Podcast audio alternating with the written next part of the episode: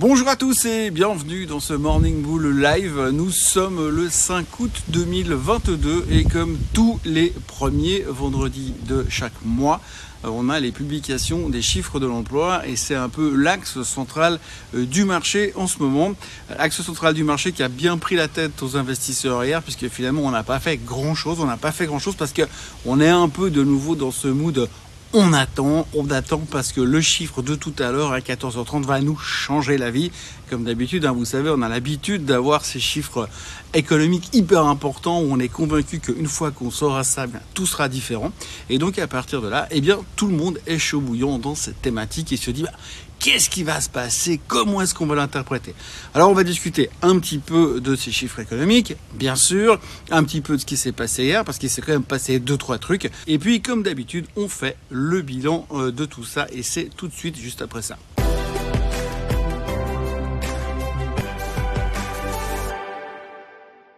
Alors la première chose qu'il faut retenir de la journée d'hier, ce sera surtout eh euh, la Banque d'Angleterre. La Banque centrale d'Angleterre a monté les taux à nouveau de 50 points de base hier.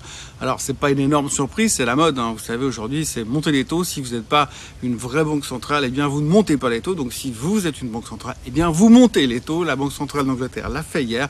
Elle a monté de 50 basis points. Mais ce qui est assez intéressant aussi, c'est de voir le discours qu'elle a dit derrière. Elle a dit clairement que en plus des 50 basis points de hausse, eh bien euh, ils étaient très inquiets au niveau de l'inflation. Ils pensaient qu'on allait voir une inflation au-dessus euh, des, des, des, des 10% d'inflation. On est à 9,4 pour l'instant en Angleterre, mais je pense qu'ils attendent au-dessus de 10% d'inflation ces prochains temps et ils mettent en garde le peuple anglais contre une, énorme récession longue et douloureuse qui va leur tomber dessus euh, dans les mois à venir. Donc ça c'est un peu la, la, discussion et le discours que tient aujourd'hui la Banque d'Angleterre et vous verrez que vous voyez qu'il est clairement à l'opposé euh, de celui de la Fed qui elle est encore super confiante du fait que nous on n'est pas en récession, que ça va bien se passer et que si on monte les taux régulièrement vu la force de l'économie actuelle, eh bien il n'y aura pas de souci, on va juste réussir à calmer l'inflation, la ramener à 2% et ensuite tout ira bien dans le meilleur des mondes. C'est un peu un mood un petit peu différent euh, et la réaction euh, des marchés a été euh, nulle. Oui, la réaction du marché a été nulle, nulle parce qu'il ne s'est rien passé. Le marché anglais termine même en hausse de 0,03%, un truc comme ça.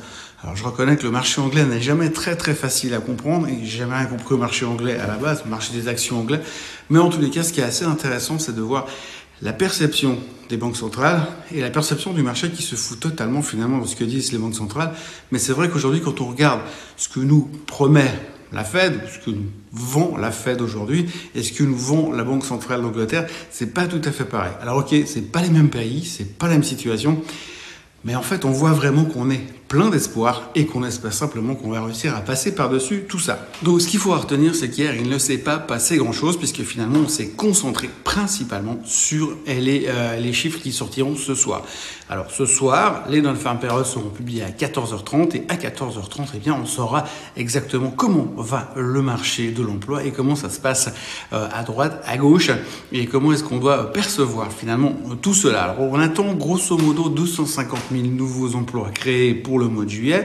C'est beaucoup moins que les 372 000 qu'on avait au mois dernier et c'est euh, ce chiffre-là sera important à surveiller. Alors on sait qu'aujourd'hui, quand on lit un petit peu les commentaires globaux, ce qu'il faut retenir, c'est que la plupart des gens pensent que ce sera plutôt autour de 250 000, mais voire peut-être même en dessous. Et même si ça va jusqu'à 200 000 créations d'emplois, ça sera encore considéré comme une bonne nouvelle une bonne nouvelle parce que ça veut dire que l'économie continue de se comporter relativement bien malgré cette multiple hausse de taux qu'on est en train de subir aux États-Unis. Et donc si cette euh, économie se comporte bien, si on a moins, enfin on a au moins 200 000 emplois créés, c'est ce qu'on pourra dire que ça va bien, donc on n'a pas trop de crainte par rapport à la hausse des taux. Par contre, si on est en dessous des 200 000, le consensus a l'air de se dire que là ça va être un tout petit peu, comment on dit, la merde.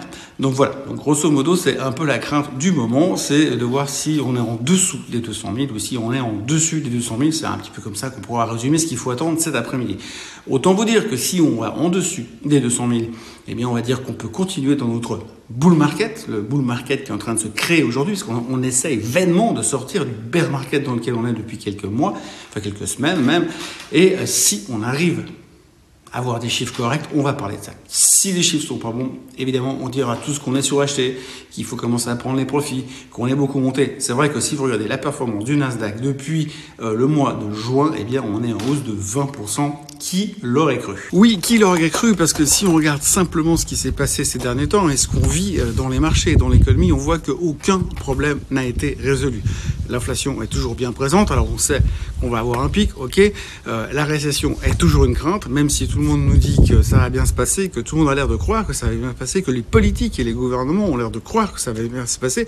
Si vous écoutez un petit peu ce que dit Morgan Stanley, ce que dit Goldman Sachs, ce que dit Bank of America, ce que disent la plupart des banquiers d'affaires américains, il faut faire attention. L'UBS disait encore hier, faites gaffe quand même parce que il faudrait que pour qu'on commence à s'emballer dans une économie normale, il faudrait que la Fed arrête de monter les taux. Et pour l'instant, on n'est pas du tout à ça, puisque je vous rappelle quand même que Monsieur Bollard, il n'y a pas moins de 24 heures, il a dit qu'ils allaient monter encore, en tout cas, les taux de 1,5% aux États-Unis. Donc on n'est pas vraiment encore rentré dans ce cycle-là. Donc quand vous écoutez les experts en économie, eh bien ils vous disent tous que c'est pas gagné.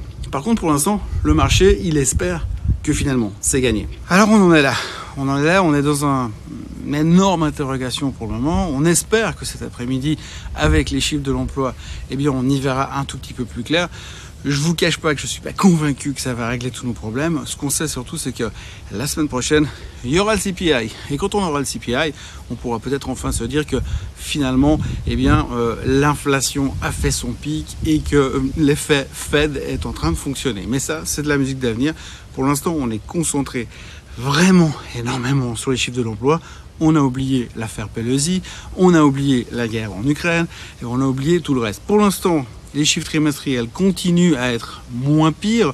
On a encore quelques bonnes nouvelles, mais quelques bonnes nouvelles aussi qui montrent quand même que il y a une volatilité monstrueuse dans ce marché qui n'est pas toujours très très saine. Si vous regardez simplement les chiffres de DoorDash qui ont été publiés hier, DoorDash, vous savez, la boîte qui vous livre des machins en carton à la maison où c'est dégueulasse à bouffer parce que c'est tiède, voire froid, bah, DoorDash, ils ont une augmentation de leurs revenus et, et, et une perte seulement de 30 de 30 cents par action. Et le titre montait de 14% pour fêter ça hier soir. Donc c'est génial. Coinbase a pris 10%. Et 10% parce qu'ils sont en train de signer un accord avec BlackRock pour offrir finalement le service crypto-monnaie aux institutionnels, aux gros clients de BlackRock. Et alors ce qui est assez rigolo, c'est que en fait Coinbase elle a pris quasiment 100% depuis une semaine. Et puis si vous regardez le comportement d'hier, elle a ouvert à 115, elle finit à 90. Alors on voit très bien que c'est hyper sain, que vraiment le marché est en super forme. Ce qui est assez rigolo aussi, c'est que si vous regardez un petit peu dans les, les articles qui ont été publiés aujourd'hui dans les médias américains, ben vous verrez que finalement, euh, le rallye dans lequel on est, eh bien, les gens se posent quand même des questions sur sa véracité, sa solidité, sur le fait que vraiment, est-ce qu'il est là? Et si vous regardez tous les volumes et si vous regardez comment les gens ont investi depuis six semaines, eh bien, on se rend compte quand même que la conviction, elle n'est pas là. Et justement, c'est peut-être parce que la conviction n'est pas là que ça va continuer. En général, c'est comme ça que ça se passe. Hein. Quand on, personne croit à rien, quand personne pense que c'est possible, bien en général, c'est possible quand même. Nous sommes le 5 août 2022. Euh, les gens attendent avec impatience les chiffres de l'emploi cet après-midi. La boîte euh, chinoise AMTD qui a pris 3000% depuis son IPO a perdu 80% de sa valeur hier. C'est parfaitement normal. Il y a quand même beaucoup de volatilité sur des histoires très spécifiques et on n'est pas vraiment encore sorti du bois et on peut pas dire que la sérénité englobe le marché des actions pour le moment. Mais bon, on va encore rigoler un petit moment. Il faudra noter aussi une chose très importante, dont je n'ai déjà parlé hier, mais je reviens dessus aujourd'hui. Eh bien, c'est surtout le pétrole. Le pétrole est en dessous des 90 dollars. Aujourd'hui, il serait à 88,90 au dernier moment où j'ai regardé. Euh, la raison principale, il n'y en a pas vraiment. Parce que vous avez tout le monde qui vient vous dire Ouais, mais le pétrole, de toute façon, quand on regarde les chiffres de l'extraction, quand on regarde les infrastructures à l'étranger, quand on regarde la demande réelle, eh bien, il doit absolument monter au-dessus des 130 dollars. Sauf que pour l'instant, il est à 88,90. Et ce qui est assez étonnant, c'est que si on part du principe que la demande est en train de disparaître, donc qui justifierait un prix bas sur le baril, c'est que si la demande disparaît, c'est que la récession arrive. Mais en même temps, de l'autre côté, on n'est pas en train de presser une récession puisqu'on est en train de presser un nouveau bull market. Alors aujourd'hui, pour la petite histoire, j'ai regardé un petit peu comment est-ce qu'on pouvait calculer l'arrivée d'un nouveau bull market. Parce qu'on sait, hein, quand un marché il a perdu plus de 20% depuis les tops, on peut considérer qu'on est rentré dans un bear market. Ça, c'est simple. Mais l'inversion inverse est toujours un tout petit peu plus compliquée. Alors là, il faut qu'on ait repris au moins 30% sur les 155 derniers jours, ou alors au moins 15% sur les 14 euh, derniers jours. Enfin bref, il y a plein de conditions spécifiques.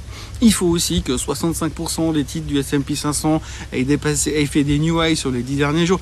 Il y a des conditions monstrueuses. Enfin, pour l'instant, on va dire que pour schématiser la chose, ce serait super si on pouvait retourner en direction des moyennes mobiles des 200 jours. Et je pense que quand on passera les moyennes mobiles des 200 jours sur le S&P, sur le Nasdaq, à ce moment-là, on pourra parler d'un nouveau bull market. À noter quand même que le Nasdaq, il a quand même pris 20% depuis mi-juin. Et ça, personne n'y croyait. Voilà, moi je vous souhaite une excellente journée. Je vous retrouve lundi matin pour un nouveau euh, Morning Bull live dans une autre ville, à un autre endroit, avant de rentrer euh, définitivement à la maison, ou presque. Euh, je voudrais encore vous encourager à vous abonner à la chaîne Suisse Côte en français, à liker cette vidéo et à revenir lundi matin. Je précise aussi qu'il y aura le Swiss Bliss qui sera publié tout à l'heure. Il faut encore que j'ai le bricolé, ça prendra peut-être un petit peu de temps. Donc en fin de matinée, le Swiss Bliss. Et puis moi je vous retrouve lundi prochain pour un nouveau Morning Bull Live. Très bon week-end à tous, très bon vendredi à tous. Bye bye.